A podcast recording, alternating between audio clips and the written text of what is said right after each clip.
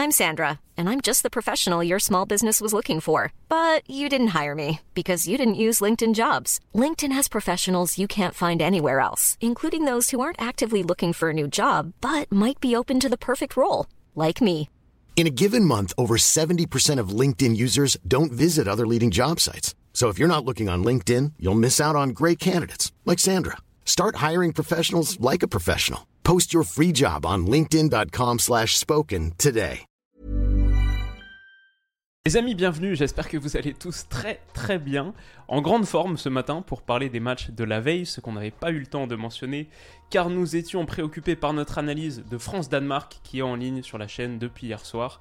Voilà, la qualif des Bleus quasiment à la première place, on va en reparler brièvement, puisqu'on va parler des potentiels adversaires de l'équipe de France, avec cette victoire de l'Argentine 2-0 contre le Mexique acquise au bout du bout grâce au sauveur Lionel Messi, à moins que le sauveur ne soit Enzo Fernandez. On va en discuter très vite pour parler de cette Argentine au bout d'un match assez terne, pauvre, mais cette Argentine qui se replace vraiment substantiellement dans la course au huitième de finale et qui va jouer donc une finale, un 16e de finale contre contre la Pologne de Robert Lewandowski dans quelques jours.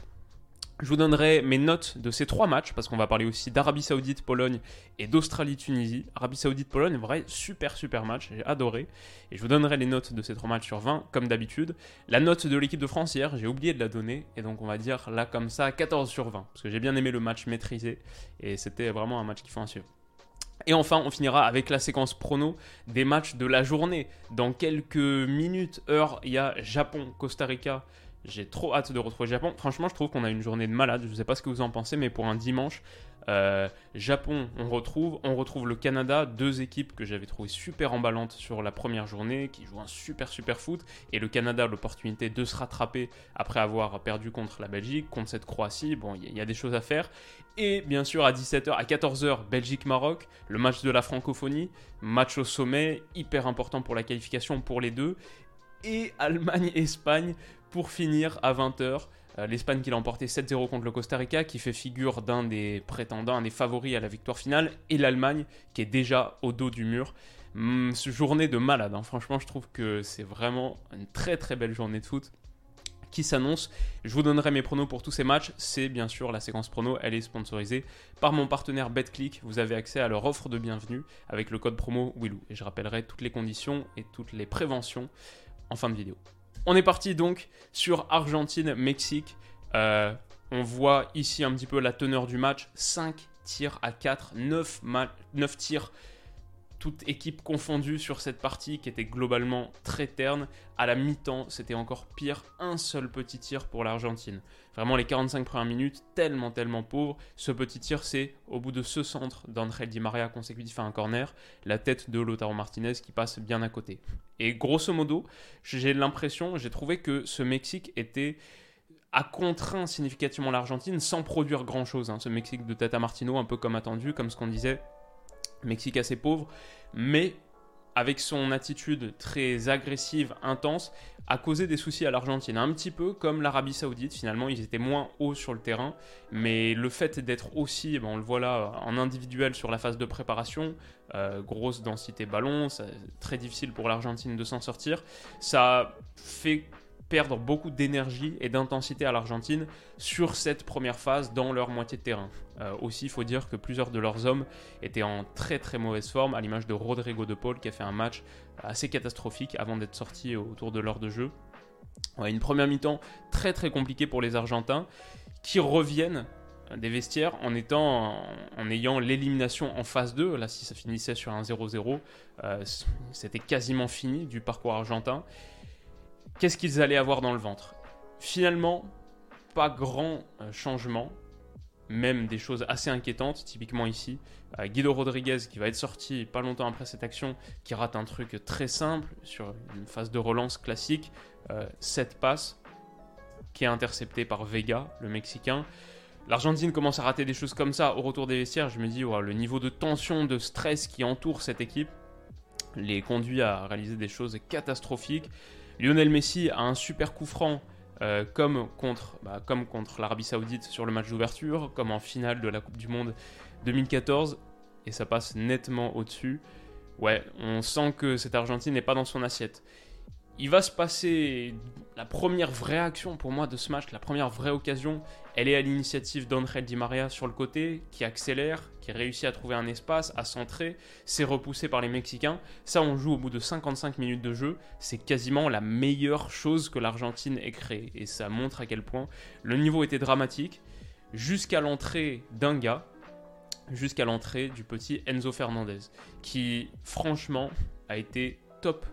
Enzo Fernandez là, euh, son entrée change beaucoup beaucoup de choses. Déjà il est buteur, mais même, et on l'a peut-être un peu oublié, sur l'action qui amène le but, typiquement Messi qui a décroché pour créer quelque chose face à ce bloc mexicain bien regroupé et difficile à battre, Enzo Fernandez là va faire la course de projection. Et c'est ce qui manque cruellement à cette Argentine, c'est des courses c'est pas de la profondeur pure, mais c'est des courses vers l'avant, pas toujours demander le ballon pile dans les pieds.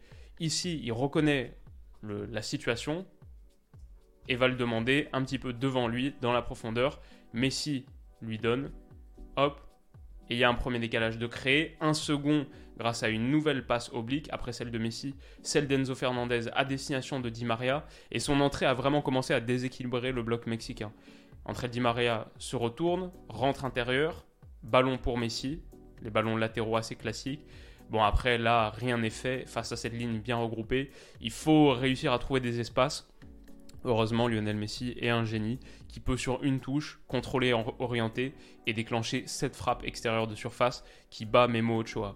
Je pense que c'est difficile de souligner à quel point la qualité de la frappe en fait, réussir à enchaîner comme ça et surtout la lucidité, l'exécution technique de mettre cette frappe ras du sol, finalement c'est ça qui rend une frappe beaucoup plus difficile à contrer et beaucoup plus difficile à stopper pour un gardien, ras du sol mais avec tout de même beaucoup beaucoup de puissance, frappe fusante. Lionel Messi connaît bien ce type de, ce type de frappe et l'exécute parfaitement. Ça fait un 0 pour l'Argentine. Euh, je crois que c'est Julian Alvarez ici qui était parti à la limite du hors-jeu, qui était entré en même temps que notre ami, ou juste un petit peu plus tard euh, que notre ami Enzo Fernandez. Mais donc voilà, l'Argentine libérée par un exploit de Lionel Messi, c'est ça qu'il fallait. Et contre ce Mexique, euh, il y avait besoin d'un exploit de classe pour réussir à débloquer le match. Du coup, ça va devenir un petit peu plus facile pour les Argentins, encore plus de contrôle, de possession. Le Mexique baisse pavillon. Et derrière, sur un corner joué vite par André Di Maria, Lionel Messi trouve Enzo Fernandez qui accélère face au bloc argentin, feinte de frappe, euh, petit, euh, petit crochet, mine de crochet vers la gauche, passement de jambe, revient sur la droite et peut enchaîner cette frappe enroulée qui va aller lécher la lucarne opposée. Memo Ochoa est battu pour une seconde fois. Ça fait 2-0 pour l'Argentine. Mais ces deux gars-là ont totalement, totalement transformé le match où on se dirigeait vers une euh, déjà quasiment une élimination pour l'Argentine. On voit que Lionel Messi ne s'y trompe pas après avoir sauté dans les bras d'Enzo Fernandez. Il lui met la petite tape sur la tête. Euh, Enzo Fernandez va devenir un titulaire. C'est incontestable. C'est forcément, ça va forcément être le cas. On va le voir associé dans l'entrejeu peut-être à Guido Rodriguez, peut-être à Rodrigo de Paul. Pour moi, j'ai trouvé les deux très pauvres.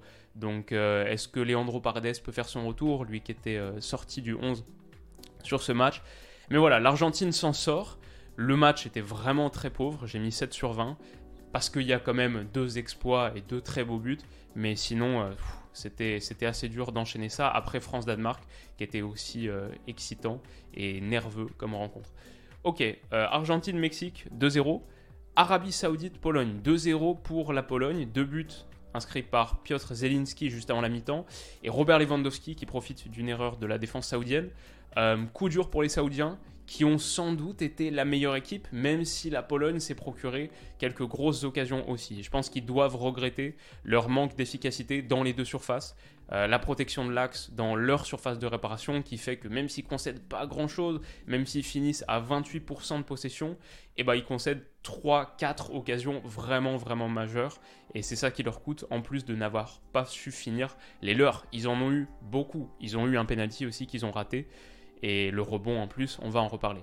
Ok, donc ce que j'ai bien aimé initialement de l'Arabie Saoudite, dans la foulée de ce qu'on avait dit évidemment contre l'Argentine, c'est leur défense haute, agressive, intense, on le voit là. à nouveau le bloc est très très haut. Les centraux polonais ont du mal et sont conduits à des relances euh, assez euh, précipitées, euh, des ballons longs mis devant, même si celui-ci en l'occurrence aboutit. Et globalement, j'ai trouvé à nouveau la qualité technique de haut niveau qu'on avait vu contre l'Argentine, avec le match de Cano par exemple, au milieu de terrain, qui avait été particulièrement encensé par Hervé Renard à la mi-temps enchaînement, un peu euh, Paul Pogba accélération avec les longues jambes. Entre trois, réussit à battre et à, briser cette première ligne. Décale sur le côté, son latéral, qui lui remet en retrait. Frappe cadrée qui conduit Chesney à une détente et un bel arrêt. Donc euh, Cano, top top joueur. L'agressivité à nouveau ici des défenseurs centraux, les tacles mais maîtrisés, correct. Euh, juste un fort niveau d'engagement et une super mi-temps euh, disputée par l'Arabie Saoudite. Le problème, c'est que il y a une petite saute de concentration. Ici, Aldosari, euh, qui est pris par l'appel de Matikash sur le 6 mètres joué par Chesney. Et le 6 mètres est très bien joué aussi, mais du coup, Matikash se retrouve là, peut envoyer en profondeur ici, à destination de Frankowski, le Lançois qui résiste bien. À nouveau ici, le fait que l'intervention soit ratée par les Saoudiens, en plus ils sont à 2 contre 1, donc ils ouvrent un autre espace, c'est dommage. Matikash, on le voit là, va continuer dans la foulée et se projeter. Franchement, l'action du premier but polonais, elle est magnifique. Comme j'ai dit sur Twitter, elle est tellement réussie. Et en quelques circuits courts, de Chesney à Matikash, Matikash à Frankowski, Frankowski qui temporise, à nouveau qui met à, Frankowski dans l'espace qui s'est ouvert là, c'est soit entre les jambes, soit dans l'intervalle entre les deux défenseurs là, entre les jambes je crois. Super bien joué. Matikash le centre à destination de Robert Lewandowski. On pense qu'il va finir peut-être d'un petit piqué au-dessus d'Al Owais. Et non, hop, contrôle, passe en retrait pour Piotr Zelinski qui finit sous la barre. C'est une action collective merveilleuse. Un des plus beaux buts du, tournoi, je trouve, sur toute la séquence. Mais c'est la première situation que se crée la Pologne. Et c'est vraiment regrettable que l'Arabie Saoudite n'ait pas, pas su mieux fermer et mieux protéger son axe, par exemple, sur cette situation-là. Alors l'Arabie Saoudite va bénéficier d'un penalty que je trouve relativement généreux comme plusieurs des pénalties qui ont été donnés sur cette Coupe du Monde, euh, je pense que l'arbitrage vidéo amplifie vachement le contact. En même temps, Bielik ne touche pas le ballon et prend la jambe d'Alchéry. Donc euh, je, peux le comprendre aussi, mais je pense que l'Arabie Saoudite est plutôt heureux, heureuse de bénéficier de ce penalty. Le truc, c'est qu'elle le rate. Euh, moi, ce que j'ai bien aimé ici, c'est Robert Lewandowski qui vient avec toute son, expérience, son vécu. Il sait qu'ici, l'essentiel, c'est de retarder le penalty le plus possible. Donc, il arrive, fait mine de venir parler à l'arbitre. Mais je vous, je vous ai mis ici les séquences. En vrai, c'est pas du tout pour venir parler à l'arbitre. C'est surtout pour se décaler devant le tireur qui c'est ce sera pas lui finalement le tireur. L'Arabie Saoudite, euh, je crois c'est Ferras lui. L'Arabie Saoudite euh, joue euh, la technique qu'on a vue sur les derniers mois, la dernière année, d'avoir un faux tireur qui prend le ballon pour concentrer l'attention, pour laisser le vrai tireur ensuite un petit peu libre des distractions. Robert Lewandowski, ça il le sait pas. Et regardez ici, l'arbitre est pas en train de le regarder, il lui parle pas, il n'y a, a pas de dialogue entre les deux. L'idée c'est juste, hop, de se décaler et de se mettre devant le tireur pour retarder la situation, pour que l'inquiétude et l'incertitude grimpent encore un petit peu plus. Hop, on le voit là, ici. on a passé une minute sur cette action, c'est pas forcément la plus intéressante, mais la plus intéressante. Et pour moi, on a parlé de l'arrêt d'Edouard Mendy l'autre jour avec le Sénégal contre. Euh, du coup, c'était pas contre l'Équateur, c'était la victoire 2-0 euh, du Sénégal contre 3-1 euh, du Sénégal contre le Qatar, son arrêt sur la tête euh, d'Almoez Ali ou non, pas sur la tête, mais bref, super arrêt d'Edouard Mendy. Pour moi, le nouvel mais le nouveau meilleur arrêt du mondial, c'est cette double parade de Chesney qui est extraordinaire. L'arrêt sur penalty déjà la manchette, ça revient, il se relève, hop, se détend sur le côté et dévie à nouveau cette tentative double arrêt de légende absolue. alors il y a eu pas mal, et on voit la réaction évidemment totalement méritée ici. Alors il y a eu un petit peu polémique. Est-ce que son pied était devant la ligne? Il semble s'avancer, on voit la réaction d'Hervé Renard qui est dépité, il semble s'avancer juste au-delà de sa ligne, on le voit un petit peu là, et on le voit d'autant plus, bel arrêt, alors là c'est le moment où il se relève, que je voulais d'abord mettre en lumière, la manchette se relève, hop, et rebondit sur son pied droit, on voit qu'il n'y a, a jamais qu'un pied qui est qui à contact avec le sol. Là, le deuxième, il est en train de se relever, le pied droit, il est en l'air. Au moment où il plante le pied droit, il a déjà levé l'autre. Changement d'appui, hop, magnifique. Pour se détendre, sur le peu d'impulsion qu'il peut prendre de son pied droit, bah, c'est l'impulsion suffisante pour se détendre et la sortir, la déviation.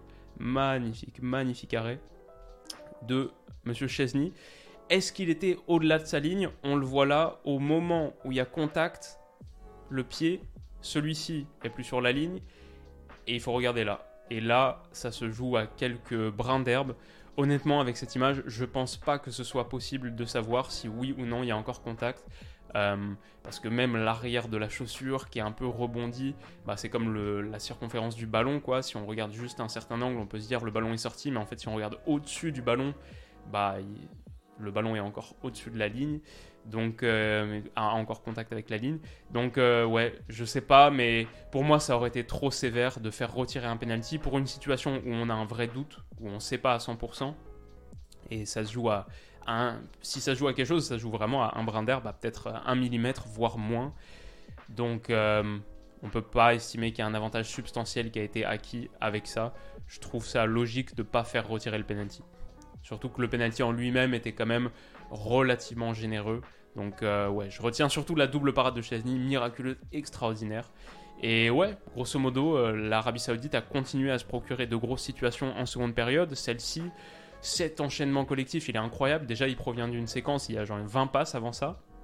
Et ensuite, Cano qui trouve notre ami en retrait pour Aldosari, encore l'enchaînement. Aldosari qui fait mine de rentrer, c'est une feinte, il revient, petite semelle extérieure du pied droit pour la mettre dans la course du 9 saoudien dont la tentative passe juste à côté. C'est dommage parce qu'il y avait peut-être un ballon en retrait à remettre à Aldosari qui aurait pu finir.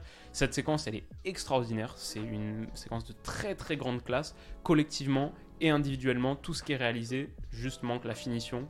Peut-être tu la mets en retrait là, peut-être il y a la place pour la mettre, ou alors euh, tu finis mieux, tu croises, parce que c'est dommage, la tentative est vraiment un peu trop euh, excentrée. Mais très, belle séquence, séquence de classe des Saoudiens, qui concède quand même quelques occasions. La tête ici sur la barre, transversale de Milik. Euh, quelques minutes plus tard, Robert Lewandowski qui touche le poteau à la réception d'un autre centre, c'est soit Matikash, soit Frankowski. Et l'Arabie Saoudite finalement craque sur. Bah, elle se saborde quoi. Avec cette passe en retrait qui est mal négociée. Robert Lewandowski bondit dessus, juste un contrôle raté. Et peut finir en 1 contre 1 son premier but en Coupe du Monde de son histoire, de sa carrière. Les larmes de Robert Lewandowski dans, la foulée, très très belle image. L'émotion qui sont tellement, les émotions qui sont tellement particulières en sélection, on le voit là. Et euh, ouais, dommage pour l'Arabie Saoudite qui a fait vraiment une super partie, mais en même temps a trop concédé. Elle concède quatre occasions franches, franches, et aurait dû marquer. Donc euh, moi j'ai vu un super match, franchement, j'ai bien bien aimé cette partie, des rebondissements, de la qualité collective saoudienne, une équipe que j'ai envie de voir euh, potentiellement se qualifier en battant le Mexique sur le dernier match, ce qui est loin d'être impossible. J'ai mis 13 sur 20 à cette rencontre, et si on fait un petit point sur le groupe, justement, les deux matchs de fin, c'est Arabie Saoudite-Mexique et Pologne-Argentine, un duel Lewandowski-Messi pour la première place du groupe et aussi vraisemblablement pour la qualification. En tout cas, l'Argentine doit l'emporter pour être sûr d'être qualifié parce que s'ils font uniquement match nul et si l'Arabie Saoudite l'emporte, c'est l'Arabie Saoudite qui sera qualifiée avec la Pologne. S'il y a match nul entre Pologne et Argentine, la Pologne sera à 5 points. On peut le mettre là, la Pologne sera à 5 points, l'Argentine sera à 4 points. Et derrière, si l'Arabie Saoudite l'emporte contre le Mexique, 6 points. Donc ce serait Arabie Saoudite et Pologne en 2. Argentine éliminée avec 4 points. S'il y a simplement match nul des deux côtés, évidemment l'Argentine reste première. Si l'Argentine l'emporte, elle est sûre de euh, l'Argentine reste qualifiée. Si l'Argentine l'emporte, elle est sûre de finir première. Donc c'est un groupe très intéressant pour l'équipe de France évidemment qui va jouer contre le deuxième de ce groupe parce que je crois que j'ai mis l'image juste dans la foulée. L'équipe de France là est quasi sûre de finir première. Déjà elle est officiellement qualifiée mais en gros le dernier match c'est France-Tunisie 6 points 1 point et Australie-Danemark 3 points 1 point. Regardez la différence de goal entre l'Australie et la France. La France a plus 4, l'Australie a moins 2. Et il y a 3 points qui les séparent. Donc c'est ça qui fait la différence en cas d'égalité de points. Pour que la France perde sa première place, il faudrait que l'Australie l'emporte contre le Danemark et il faudrait que la France perde contre la Tunisie. Et il faudrait que ces deux matchs, il y ait une différence de but substantielle. Il faudrait que l'Australie gagne 2 ou 3-0 contre le Danemark et que la France gagne, euh, perde 2 ou 3-0 contre la Tunisie. Même plus en fait, comme il y a 6 buts d'écart, il faudrait que euh, la France perde 3-4-0 contre la Tunisie et que l'Australie gagne 3-0 contre le Danemark ou 4-0 contre le Danemark. Donc voilà, tout ça pour dire l'équipe de France s'est qualifiée et va finir première, c'est sûr à 99%. Du coup, elle va jouer la deuxième de ce groupe, le deuxième de ce groupe. Je pense que dans la finale Pologne-Argentine, l'Argentine a quand même des chances de l'emporter et de finir du coup première, ça c'est sûr.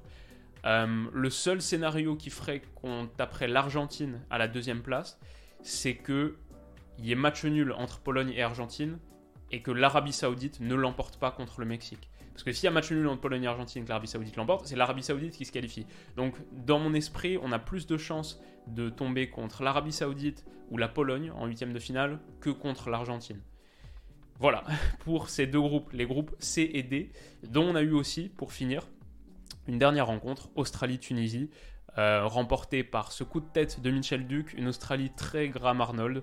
L'intensité, les duels remportés, grosse protection de surface, mais fondamentalement, c'était assez pauvre comme match. Ici, Goodwin qui déborde, qui envoie un centre, il est contré par le latéral tunisien.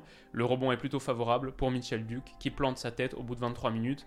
C'est la première occasion du match, on n'en verra pas beaucoup d'autres, parce que derrière, l'Australie a su très bien défendre, protéger sa surface. Ici, sur le ballon qui est dévié, qui est donné, bah, c'est notre ami Soutard. C'est pas lui qui contre, c'est lui, c'est bien lui, Soutard, le géant, le Golgoth de 2m01, qui tacle ce ballon. Ça sort en corner. L'Australie a très très bien protégé. Ici, on le voit à nouveau. Aaron Moy, ici, nombre de tirs bloqués par les, par les Australiens, des centres déviés. Harry Soutard sur cette euh, occasion potentiellement dangereuse pour la Tunisie. Cette transition offensive joue à vitesse éclair, parcourt 20 mètres et va aller planter ce tacle dévastateur mais très très pop, propre, magnifique. Donc voilà, une victoire euh, méritée pour les hommes de Graham Arnold parce que la Tunisie n'a pas créé grand chose, a eu beaucoup plus de tirs, mais l'Australie a vraiment bien cadenassé, bien verrouillé. Et c'était un match franchement très pauvre, j'ai mis 6 sur 20 pour démarrer la journée et nous sortir de notre, euh, de notre nuit de sommeil. On a connu mieux. Mais donc voilà pour Australie-Tunisie. On finit avec ma section prono qui est sponsorisée par mes amis de BetClick. Vous avez accès à leur offre de bienvenue. C'est jusqu'à 100 euros remboursés en free bet si votre premier pari est perdant. Free bet, c'est des crédits de jeu non retirables. Vous y avez accès avec le code promo Willou, qui en plus de débloquer le bonus de bienvenue, me rémunère à chaque utilisation, m'aide beaucoup. N'hésitez pas, je précise que les paris sportifs, interdits aux mineurs, jouer comporte des risques, soyez responsable dans votre pratique du pari sportif. Donc le premier match, on n'a que des matchs de malades, comme je le disais en intro. Japon-Costa Rica, trop content de retrouver le Japon. J'ai vu un Japon hyper emballant contre l'Allemagne, un Costa Rica qui a pris 7-0 contre l'Espagne je vois une victoire du Japon. Ce sera forcément une physionomie différente, ce sera forcément un contexte de jeu différent, mais je vois quand même un Japon qui sait faire beaucoup de choses, très intense, très agressif, qui du coup je pense va pas mal avoir le ballon. Et je vois une victoire des Japonais 2-0. Euh, ou 2-1, mais on va partir sur 2-0. En tout cas, la victoire du Japon qui est cotée à 1,47. Belgique-Maroc dans la foulée. On va faire deux vidéos aujourd'hui, je pense, sauf si Belgique-Maroc est vraiment calamiteux. Et alors là, je regrouperai tout à la fin. Mais normalement, il y aura deux vidéos une en milieu de journée vers 17h pour parler de Belgique, Maroc et Japon-Costa Rica, et une à la fin pour parler, parler d'Allemagne, Espagne et Croatie-Canada. Comme d'habitude, tous les matchs du mondial sont analysés sur la chaîne. C'est la promesse qu'on va tenir. Donc Belgique-Maroc, qu'est-ce que ça va donner? C'est peut-être le match le plus difficile à lire parce que la Belgique l'a emporté contre le Canada 1-0, mais je les ai vraiment trouvés pas séduisants du tout. Le Maroc 0-0 contre la Croatie, c'était limite un peu mieux. Euh, Peut-être que la Belgique, sur la qualité individuelle, va finir par faire la différence. Thibaut Courtois dans les buts, c'est quand même une énorme, énorme assurance. Kevin De Bruyne, s'il est dans un bon jour, voilà, on, l'a vu. Enfin, on l'a pas tant vu que ça euh, sur, le, match d'ouverture contre le Canada, mais c'est quelque chose qui peut faire la différence pour la Belgique.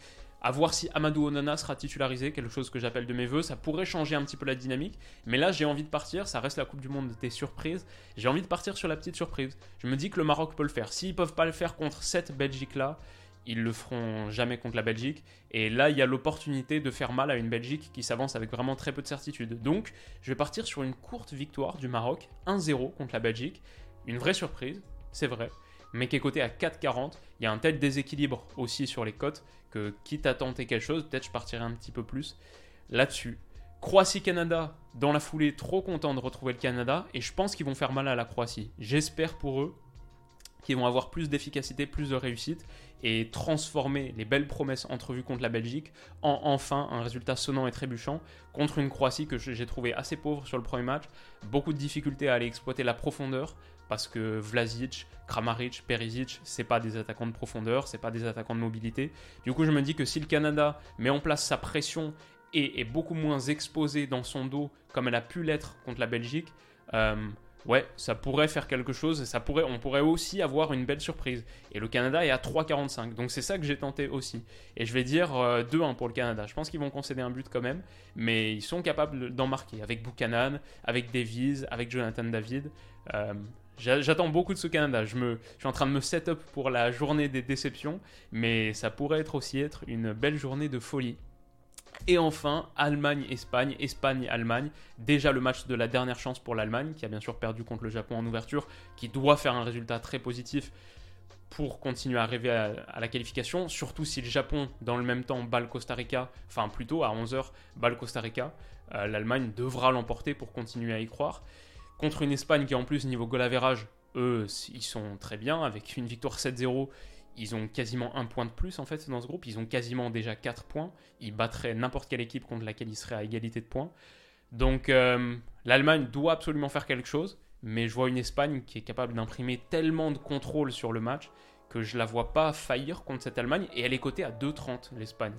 Donc euh, ça va être un énorme match. Ça peut partir dans tous les sens. Mais je vois aussi ici une victoire de l'Espagne et une victoire 2-0 le score que j'avais donné contre le Costa Rica. On connaît la suite. Voilà pour mes pronos. Le combiné de ces trois matchs, ce serait un truc euh, totalement dingue. Évidemment, le combiné, ne le tentez pas, il est improbable, mais juste pour signifier l'improbabilité et la folie que ce serait que ça offrirait à notre journée, le combiné à 51, 67. Euh, voilà, si la partie Paris Sportif vous intéresse, avec à nouveau toutes les précautions d'usage, rendez-vous sur BetClick avec le code promo Willou. Pour finir, je vous remercie sur les abonnés. On est encore en train de grimper, quasiment 505 000. Si les vidéos d'analyse du mondial vous plaisent, n'hésitez pas à mettre un petit pouce bleu et à vous abonner à la chaîne. Et voilà, on a réussi à tenir notre engagement. On a analysé tous les matchs d'hier. La vidéo France-Danemark est disponible aussi. Maintenant, place au jeu, place au match à Japon-Costa Rica qui démarre dans une petite heure, là, à l'heure où je m'enregistre, et tous les autres qui vont être fous. Merci de votre soutien, très bonne journée de Coupe du Monde, très bon dimanche de foot, et on se retrouve dans quelques heures. Bisous. Imagine the softest sheets you've ever felt. Now imagine them getting even softer over time. That's what you'll feel with Bowl and Branch's organic cotton sheets. In a recent customer survey, 96% replied that Bowl and Branch sheets get softer with every wash. Start getting your best night's sleep in these sheets that get softer and softer for years to come. Try their sheets with a 30-night guarantee. Plus, get 15% off your first order at bowlandbranch.com. Code BUTTERY. Exclusions apply. See site for details. ACAST powers the world's best podcasts. Here's a show that we recommend. Hi, I'm Jesse Cruikshank. Jesse Cruikshank. I host the number one comedy podcast called Phone a Friend. Girl. Let's phone a friend. Not only do I break down the biggest stories in pop culture with guests like Dan Levy and members of InSync, I do it with my own personal boy band singing jingles throughout. Because it's my show. It's your show, girl. New episodes of Phone a Friend. Yeah. Drop Thursdays wherever you get your podcasts. So work it, girl. Yeah, work it. Okay, that's enough. ACAST helps creators launch, grow, and monetize their podcasts everywhere. ACAST.com.